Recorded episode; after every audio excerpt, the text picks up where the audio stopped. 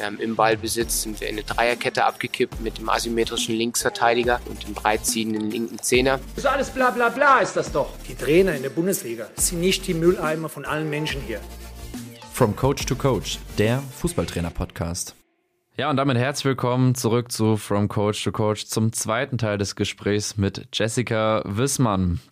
Sie ist, wie ich ja schon in der ersten Folge gesagt habe, U17 Co-Trainerin beim FCK und war vorher lange Jahre bei der TUS Wörstadt Spielertrainerin, hat da viele Erfahrungen gesammelt und hat jetzt vergangenen Sommer den Schritt hin zum, zum Jugend-Männerfußball gemacht. Und heute reden wir darüber, was so ihre Erfahrungen sind, welche Gemeinsamkeiten sie vielleicht auch festmacht, Unterschiede, wie man das auch, äh, wie man beide Bereiche vielleicht besser verzahnen kann, dass auch vielleicht gedankliche Barrieren aufgebrochen werden.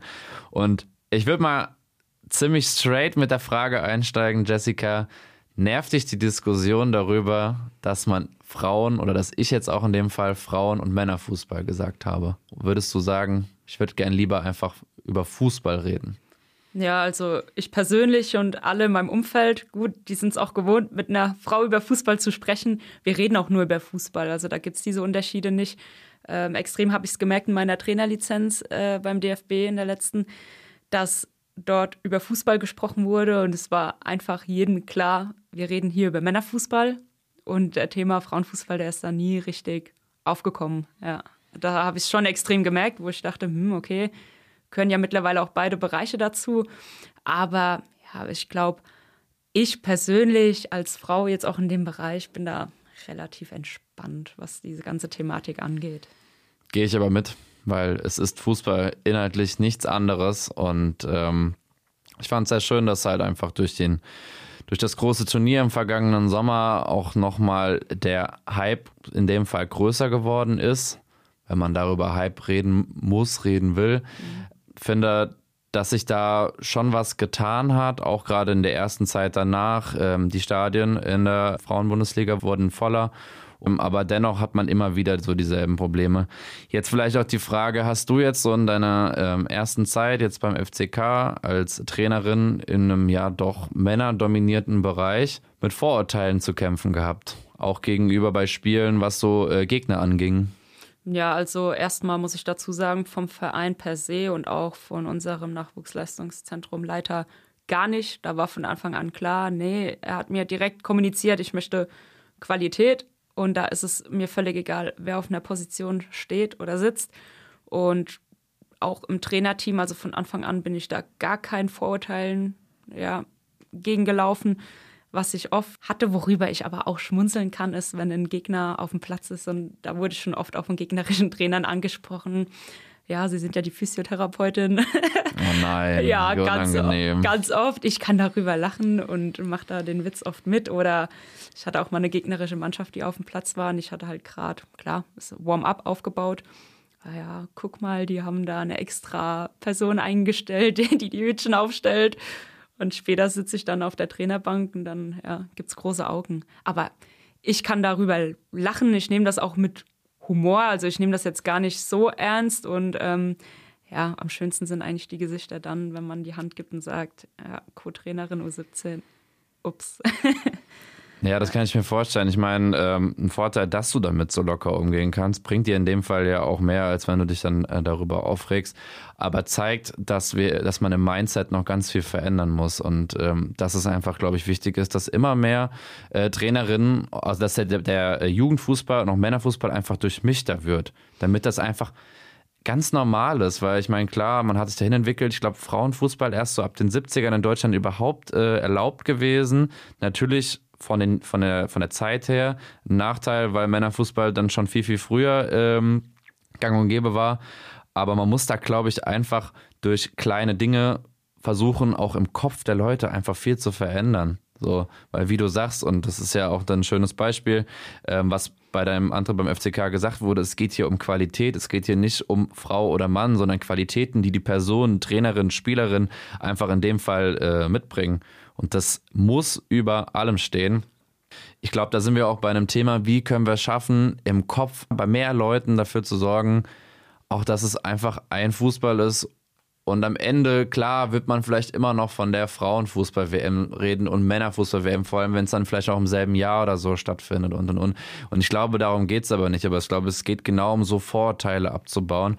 Und das ist, glaube ich, ein wichtiges Thema. Ein Thema, was momentan auch in den letzten Tagen in den Schlagzeilen war, war das Pilotprojekt äh, des DFB in Sachsen-Anhalt, dass jetzt auch äh, Frauen in Männerteams mitspielen dürfen um quasi das nochmal zu öffnen, weil bisher ist es, glaube ich, möglich gewesen, bis 16, 17 Jahren, dass äh, Mädchen in jungen Teams mitspielen dürfen. Das ist ja auch schon lang verbreitet.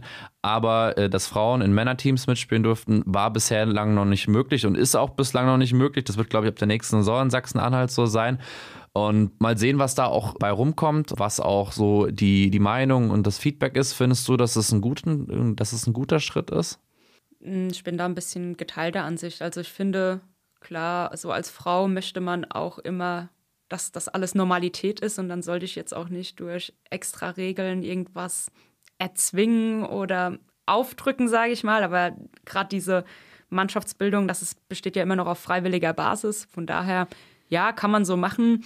Man muss aber auch bedenken, dass ich mir niemand, und ich habe sehr, sehr lange bei Jungs gespielt und ich finde es und würde das auch jeden Mädchen, jeder Spielerin oder Juniorin raten, spielt so lange wie möglich bei den Jungs, weil du kriegst da ein, einfach die körperlichen Voraussetzungen mit, das lernst du im Mädchenfußball nicht. Ne? Das muss man einfach ganz klar so sagen. Und auch das, die Schnelligkeit vom Spiel, es ist einfach ein anderes Tempo nochmal.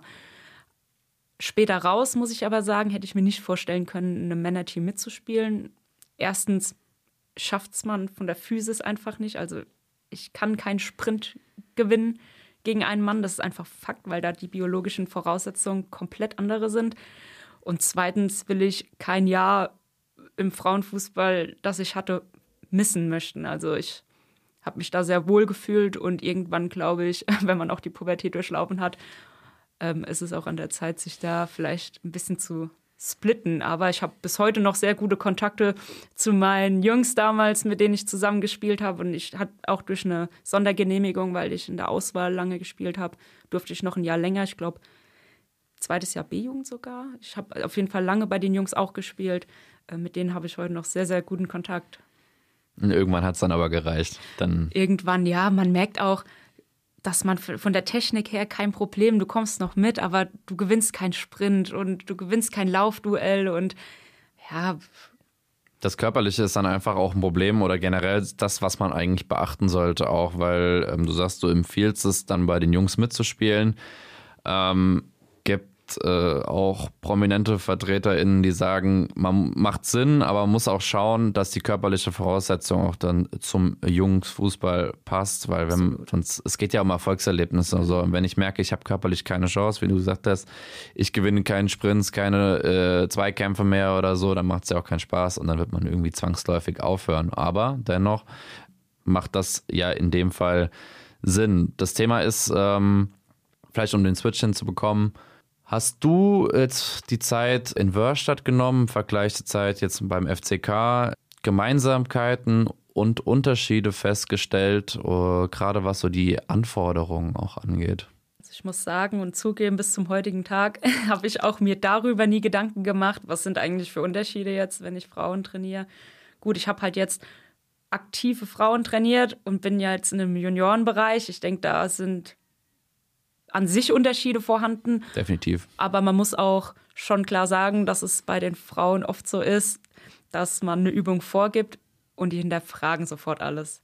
Warum machen wir diese Übung jetzt in dieser Trainingsphase? Was hat die, was hat es für einen Hintergrund? Also sie sind sehr wissensbegierig und ich glaube, oder ich habe es selbst an eigener Erfahrung miterlebt, ähm, Männern gibt man eine Übung und die machen die dann. Und es ist okay und hat schon irgendeinen Sinn. Es wird dann akzeptiert und einfach gemacht. gemacht. So, weil man es äh, gewohnt ist, ja, man kriegt die Folge gegeben, hinterfrage ich jetzt nicht. Äh, wird schon gut sein, ne? Ja, Frauen wollen immer ganz viel wissen. Das ist wie im normalen Leben. ja, und in dem Fall ist es ja eine gute Eigenschaft, das zu hinterfragen, weil vielleicht äh, macht die Trainerin oder der Trainer ja auch Quatsch. Absolut. Konntest du denn äh, Dinge, die du in Wörstadt gemacht hast, auch genauso adaptieren äh, in Kaiserslautern oder sagst du, es ist halt auch schwierig, weil das eine war Spielertrainerin, also Cheftrainerin und das andere ist Co-Trainerin, das äh, kann man nicht vergleichen? ja, im Frauenfußball ist es einfach klar, dass da die finanziellen Ressourcen vielleicht nicht so enorm vorhanden sind, um einen großen Trainerstaff da irgendwie aufzustellen. Somit war ich schon oft alleine oder mit einer Co-Trainerin dann unterwegs. Jetzt beim jungen Fußball ist es so, dass wir natürlich einen großen Trainerstaff haben. Ich als Co-Trainerin äh, schon viel mitreden kann beim jetzigen Cheftrainer und wir da aber viele Dinge zu zweit entscheiden und bei er natürlich am Ende des Tages den Kopf hinhalten muss, ja. Und das musste ich in Wörstadt ziemlich oft ja, vielleicht auch alleinige Entscheidungen treffen. Von daher ist es, glaube ich, das Grundprinzip, was man als Trainer hat, ändert sich ja nicht. Also man hat ja irgendwie eine Art und Weise, wie man Fußball spielen möchte. Und will man offensiv spielen, defensiv. Also man hat ja Gedanken, was möchte ich meinem Team mitgeben. Und ich denke auch, dass ich grundlegend von der Person bin, dass ich mich nicht verstelle oder ja schon Probleme hätte, jetzt da irgendeine Rolle einzunehmen, sondern dass ich so bin, wie ich bin. Und das sind so Sachen, die nimmst du natürlich mit. Und da stellst du dich jetzt nicht auf den Kopf, nur weil du eine andere Mannschaft trainierst oder Frauen hattest und jetzt Jungs hast. Ja. Warum hast du dich dafür entschieden, im Sommer in den jungen ähm, Herrenfußball zu gehen? Genau, ich war fünf Jahre in Wörstadt und da muss ich sagen, ich war dann bereit für eine für eine neue Herausforderung. Auch jetzt klar von Spieler, Trainerin wegzugehen und dann als Co-Trainerin auch vielleicht nochmal neue Aspekte zu sammeln. Ich hatte es eben schon gesagt, ich war als Cheftrainerin oft auch, ja, was heißt allein unterwegs, klar, mit meiner Co-Trainerin, aber jetzt nochmal ähm, neue Inhalte zu bekommen, einen Cheftrainer zu haben, von dem ich, muss ich wirklich sagen, unheimlich viel lernen kann, der in vielen Dingen sehr, sehr gute Arbeit leistet. Und ich wollte einfach die neue Herausforderung. Wir haben uns aber auch im Vorfeld getroffen, haben geguckt, ob das so passt, ob wir auch so die gleiche Spielphilosophie vertreten. Und dann haben wir beide, glaube ich, relativ schnell gemerkt, ja, das kann gut gehen. Und von daher war ich froh, das Angebot bekommen zu haben, auch erstens mal das und zweitens die neue Herausforderung anzunehmen. Würdest du es ähm, jedem Trainer, jeder Trainerin empfehlen, einfach mal beide Bereiche zu sehen? Grundlegend schon. Ich glaube, dass es viele Trainer gibt, die auf einer Cheftrainerposition sitzen oder lange saßen, die vielleicht in diese ungewohnte Rolle von Co-Trainer, Co-Trainerin dann ja vielleicht Probleme haben. Ich weiß es nicht, ich will da niemandem zu nahe treten, aber es ist was anderes, als Cheftrainer zu sein und dann auf einmal Co-Trainer und du bist nicht mehr der Cheftrainer und hast vielleicht in dem Moment nicht 90 Minuten das Sagen. Ja, aber nochmal, auch da habe ich viele Freiheiten. Ich leite Trainingsinhalte, ähm, Dennis leitet Trainingsinhalte. Von daher ist es schon ein sehr angenehmes Arbeiten. Und ja, ich sage immer, viele Trainer kennenzulernen. Man lernt von jedem Trainer irgendwas anderes. Man kann immer was mitnehmen. Und ich bin absolut kein Fan von Stillstand, sondern ich brauche im Leben immer wieder neue Dinge, neue, neue Reize. Genau, richtig, korrekt. Von daher würde ich es aus meiner Person raus schon empfehlen, ja. Würdest du es auch raten, ein Trainer, der im, im Jungen- oder im Männerfußball die ganze Zeit war, einfach auch mal eine Station äh, zu machen, wo man äh, Mädchen oder Frauen trainiert? Mm, würde ich jetzt nicht unbedingt raten, wäre jetzt vielleicht das falsche Wort, es ist was anderes, klar, aber trotzdem hatten wir am Anfang schon eingehend gesagt, dass wir von Fußball reden und somit nochmal hatte ich ja auch schon erwähnt, man hat ja eine Spielphilosophie, man hat ja was, was man lehren will oder was man beibringen möchte, weitergeben möchte. Von daher ändert sich da grundlegend erstmal nichts und deshalb wäre vielleicht raten das falsche Wort. Man, klar würde es vielleicht jedem mal gut tun, eins, zwei Wochen zu hospitieren oder so. Ich bin nochmal ein Fan davon, wenn man immer neue Aspekte, neue Inhalte bekommt und ja, von daher definitiv, das ist jetzt auch rausgekommen, dass es immer darum geht, auch ein bisschen Veränderung, ein bisschen neue Impulse zu sammeln. Was oft auch diskutiert wird in der Öffentlichkeit, gerade so im Sommer rund um das letzte Turnier äh, der Frauennationalmannschaft, ist ja auch so, dass es halt einfach immer noch, gerade im, im Profifußball, noch mehr Vorbilder angeht, die halt auch die Frauen sind, ähm, um da einfach auch das noch präsenter zu machen. Ich meine, ich glaube, Angefangen, die bekannteste äh, war eine Schiedsrichterin mit Babyana Steinhaus. In dem Fall. Und es bräuchte vielleicht noch mehr. Ich glaube, äh, wir haben bei Rot-Weiß Essen noch die Co-Trainerin mit äh, Imke Wippenhorst, richtig? Genau. Genau. Und die jetzt auch relativ äh, bekannt geworden ist, ist die NLZ-Leiterin vom FC Ingolstadt, auch gleichzeitig U19-Trainerin, äh, da in der U19-Bundesliga, Sabrina Wittmann. Hast du auch zu ihr Kontakt? Äh, tauscht man sich da aus? Sucht man sich dann auch schon so den Kontakt so, zu Vorbildern?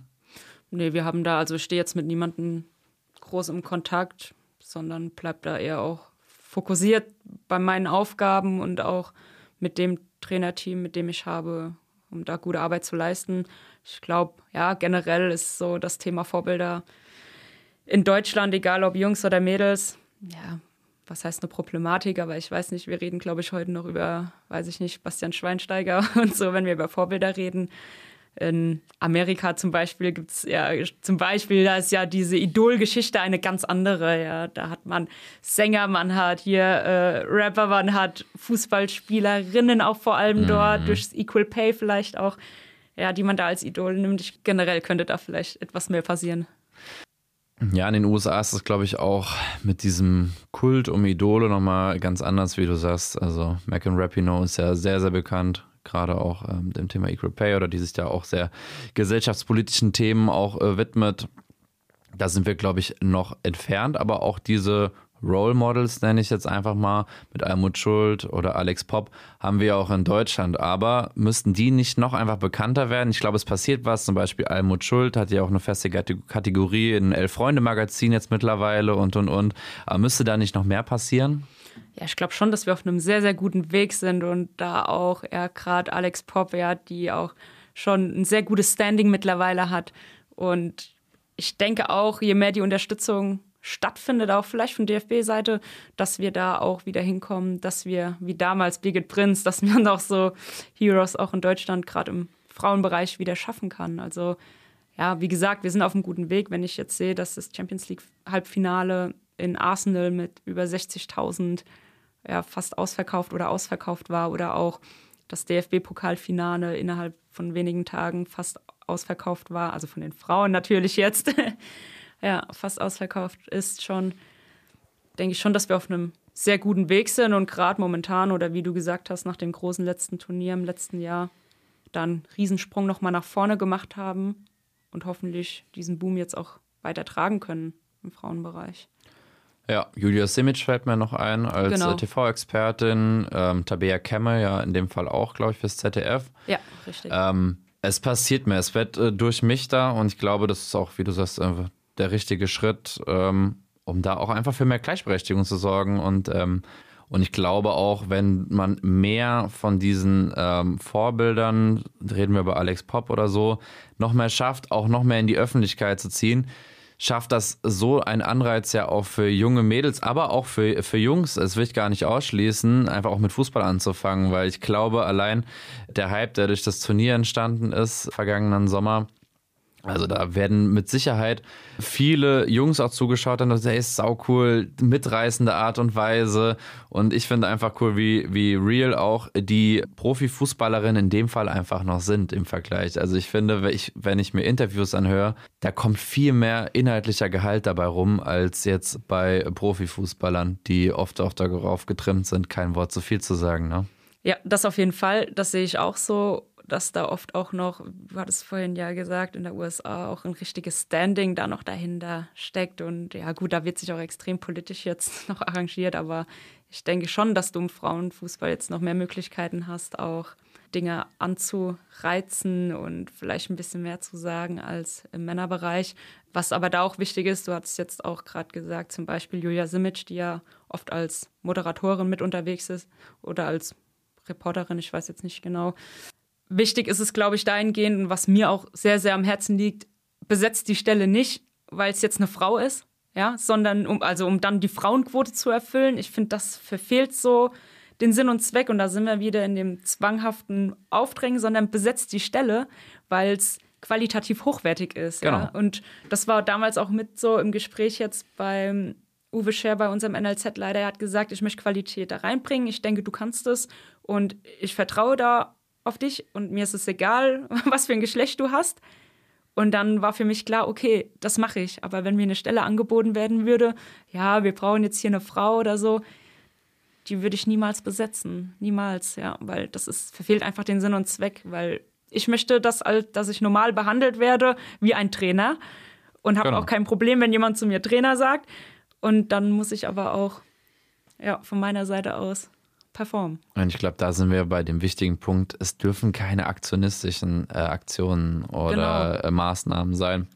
Weil das äh, zielt komplett an dem an der, an, der, an der Vision auch vorbei, weil wie du sagst, es geht um Qualität, es geht darum, dass ich als äh, Fußballfan, wenn ich jetzt Fußball schaue, ähm, TV-ModeratorInnen oder TV-ExpertInnen sehe, dass ich unterhalten bin, dass ich, dass meine Bedürfnisse gedeckt sind, in dem Fall, dass ich vielleicht genügend taktischen Input bekomme, irgendwie lustige Erzählungen, gute Art und Weise und äh, das Geschlecht ist dabei egal. Und deshalb, äh, es wurden ja in der früheren Zeit auch schon so Themen durchgespielt, von wegen, muss es eine Frauenquote im Männerfußball geben. Und ich glaube, da sind wir genau bei dem Thema aktionistische äh, Maßnahmen, die dann vorbeizielen, weil man dann, glaube ich, auch denjenigen ähm, ja, Wind unter den Segeln macht, dass man, äh, die dann sagen, ja, nee, die sind jetzt nur da, weil das eine Vorgabe ist und die nicht wegen ihrer Qualität. Ich glaube, da sind wir ja. bei dem Thema, ne? Ja, genau, richtig. Ich denke auch grundlegend kann man schon sagen, du hattest eingangs mal vom Mindset gesprochen, dass es oft schon kommuniziert wird. Hey, ich finde gut, dass das eine Frau macht und ich denke aber, dass man in den Köpfen bei vielen, glaube ich, da, ja, ich denke, dass auch, ja, vielleicht oft die Problematik jetzt gerade herrscht in diesem Frauenboom, ich nenne es einfach mal so, dass es momentan in ist und dass es, wie du gesagt hast, völlig verfehlt und dass man da einfach im Mindset arbeiten muss. Also das, was man sagt, hey, ich will da Qualität auch reinbringen, da ist es egal, was für ein Geschlecht, dass das auch wirklich im Mindset so vorhanden sein sollte, sondern nicht nur, weil es gerade einfach schick in Mode ist, ja. Das ist auch ein gutes Fazit zu dieser Folge, dass man das Mindset in dem Fall auch verändert in die Richtung hin. Und damit äh, sind wir fertig, Jessica. Danke, dass du da warst. Danke, dass ich mit dir darüber sprechen konnte, wie man Teams gut auf ein Endspiel vorbereiten kann, aber auch deine Erfahrungen, Frauen, Männer, Fußball, diese ähm, Diskussion darum und und und ich glaube, viele spannende Punkte, die du reingebracht hast. Und ähm, ich finde es cool, nochmal auch auf den Anfang der Folge einzugehen, wie locker du noch mit solchen Dingen umgehst, wie wenn die Leute sagen, ah ja, eine Hütchenausstellerin oder eine äh, Physiotherapeutin. Du zeigst es ihnen durch die Qualität und am Ende durch die Ergebnisse. so sieht's aus. Vielen Dank für die Einladung. Hat mich sehr gefreut, hier zu sein. Und auch für dich alles Gute.